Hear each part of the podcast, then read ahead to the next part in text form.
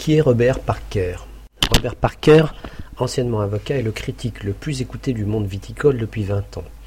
Il apprécie particulièrement les Bordeaux. Ses notes fixent le prix des vins sur la majeure partie de la planète. La séquence choisie se déroule entre la 58e et la 64e minute du film. Les particularités de Robert Parker. Il vit dans un coin perdu des États-Unis, ville de Moncton, dans le Maryland. Un état où les conducteurs de taxi arrêtent de boire et de fumer après apparition du bon Dieu. Robert Parker est un amoureux des toutous, notamment des bulldogs.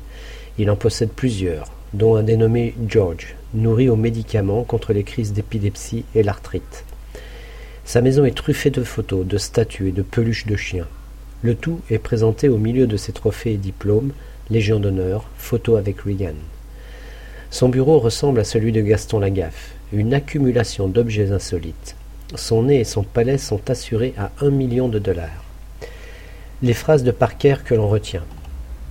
Si vous voulez amuser la galerie, attendez que Georges pète. C'est un grand péteur. Quand il pète dans le bureau, ça ne me gêne pas, sauf quand je déguste.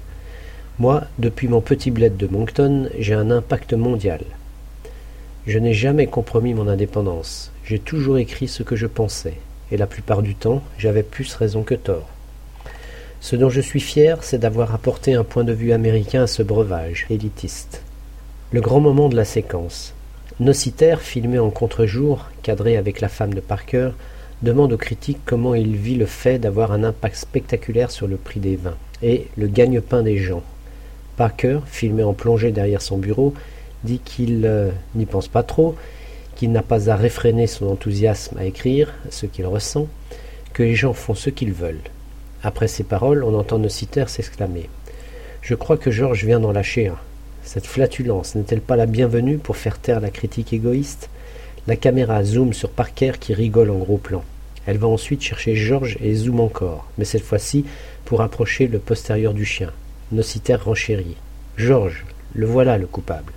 Une touche d'ironie permet ainsi au réalisateur de calmer son mécontentement face aux élucubrations du critique. Le terrible épisode du paix de Georges se termine sur un ordre de la douce maîtresse de maison. Mets-le, elle s'adresse à son mari en parlant de Georges, chez les secrétaires. N'est-ce pas un geste d'une finesse particulière envers ses employés?